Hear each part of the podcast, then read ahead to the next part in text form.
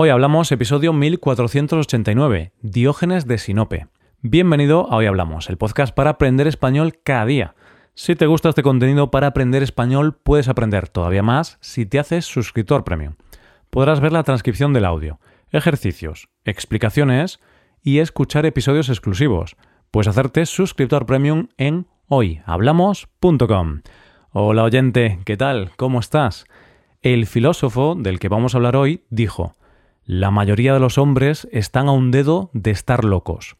Fue un hombre muy peculiar y con una historia fascinante que vamos a descubrir en el episodio de hoy. Hoy hablamos de Diógenes de Sinope.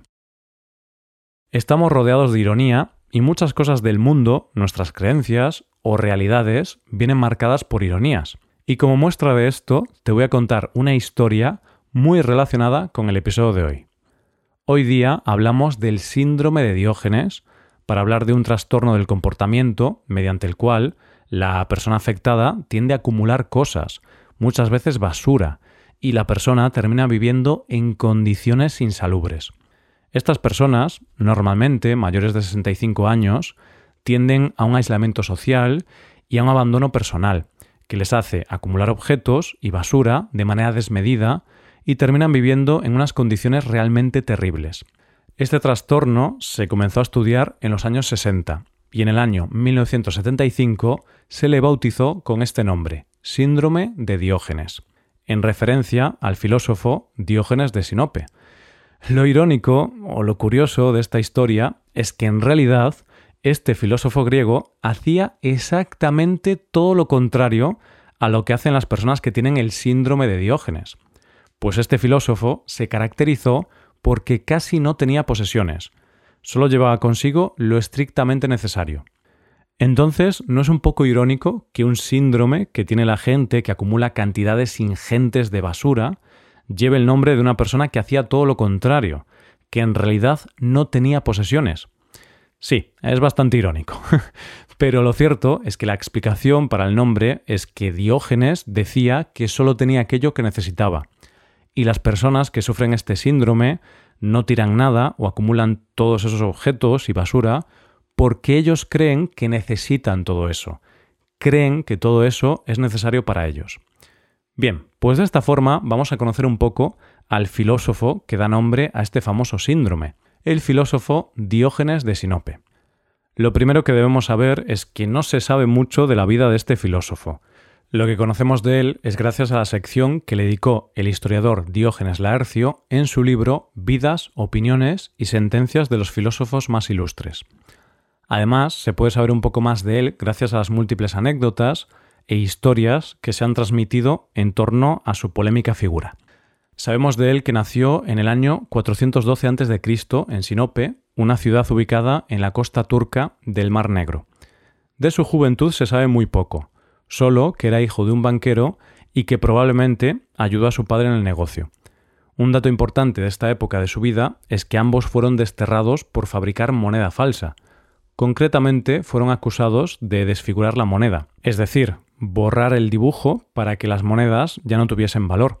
Pero Diógenes, lejos de tomarse esto como algo negativo o como una afrenta, le dio la vuelta y lo tomó como algo positivo. Es más, lo convirtió en la piedra angular de su pensamiento. Al llegar a Atenas, visitó el oráculo de Delfos para pedirle consejo y éste le dio la orden de desfigurar la moneda, algo que él ya había hecho antes en Sinope.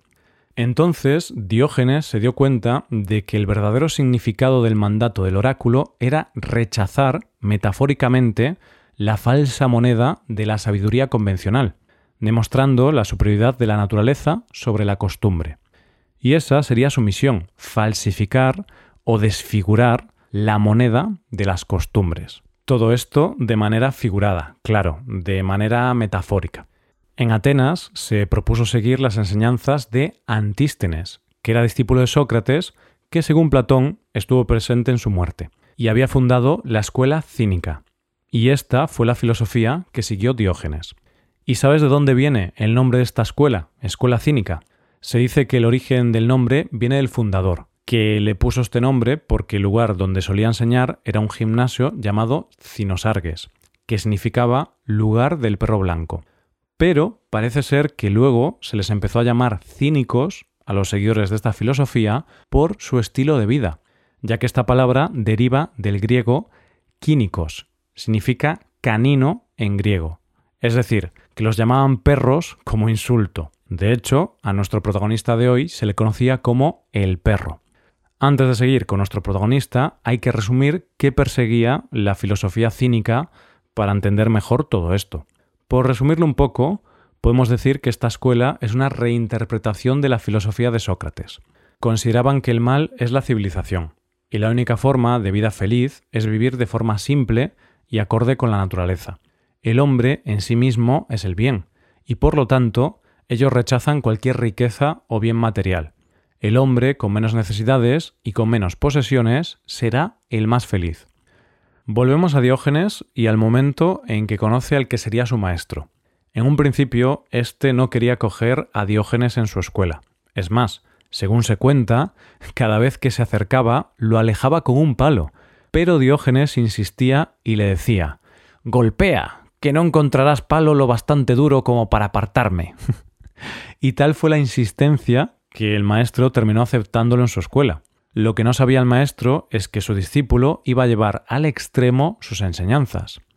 Diógenes pensaba que lo más valioso para el hombre era poder vivir con lo justo y necesario.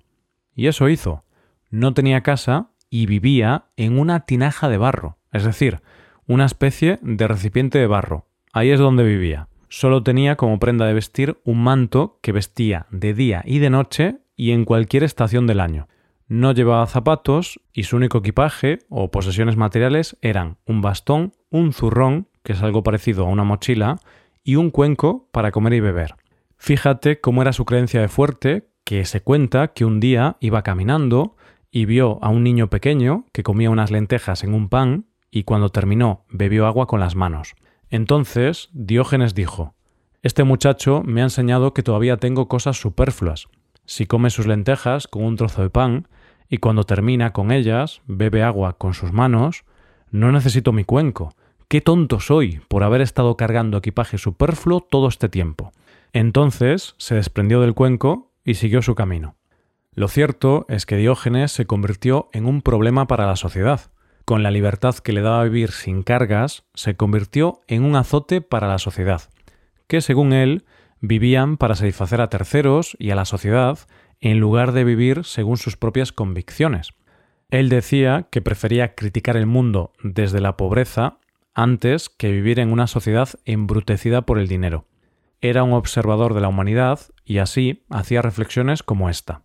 Veo en esta ciudad a muchos que se entrenan duramente como corredores, pero ninguno que haga el sincero esfuerzo de ser un hombre honesto. Músicos que se afanan en templar a tono las cuerdas de su lira, cuando no saben acompasar sus pasiones al verdadero son del espíritu humano, y hasta oradores que se llenan la boca hablando de justicia, pero pocos que parezcan ponerla en práctica. Se cuenta que una vez se encontró con el filósofo Aristipo, mientras nuestro protagonista comía unas gachas.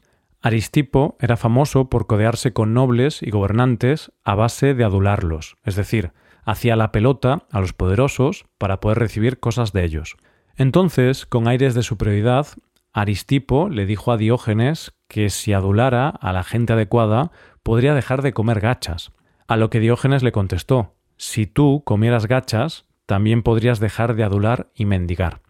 La última parte de su vida la pasó en Corinto. No se sabe muy bien cómo llegó allí, pero parece ser que fue capturado por unos piratas en su viaje a Egina. Cuando lo estaban vendiendo como esclavo, le preguntaron qué sabía hacer, y él dijo gobernar a los hombres. Entonces vio a Geníades y dijo, Véndame a ese hombre, pues necesita un amo. Y atención, Geníades lo compró, le devolvió la libertad y lo convirtió en tutor de sus hijos, y de hecho vivió con ellos hasta su muerte. En esta ciudad fue donde ocurrió la anécdota más conocida de Diógenes. Hay varias versiones de esta anécdota, pero bueno, lo importante es que Alejandro Magno fue a visitar a Diógenes. Una versión de esta anécdota cuenta que un día Diógenes estaba pensando en sus cosas, bajo el sol, cuando apareció el gran Alejandro Magno. Alejandro Magno quería conocerlo, puesto que Diógenes era un filósofo famoso. Se plantó delante de él y le dijo, Soy Alejandro, el gran rey, pídeme lo que quieras. Y Diógenes, sin ni siquiera inmutarse, le contestó, Quítate de donde estás, que me tapas el sol. Diógenes murió en Corinto en el 323 a.C. y dicen que sus últimas palabras fueron Cuando me muera, echadme a los perros, ya estoy acostumbrado. Diógenes fue fiel a sus ideas, vivió acorde a sus convicciones, fue provocador y estaba convencido de que la virtud humana se podía conseguir con esfuerzo. Conocía la naturaleza humana, sabía cuáles eran sus pecados y mediante su estilo de vida provocador solo pretendía dejar en evidencia los vicios de la sociedad.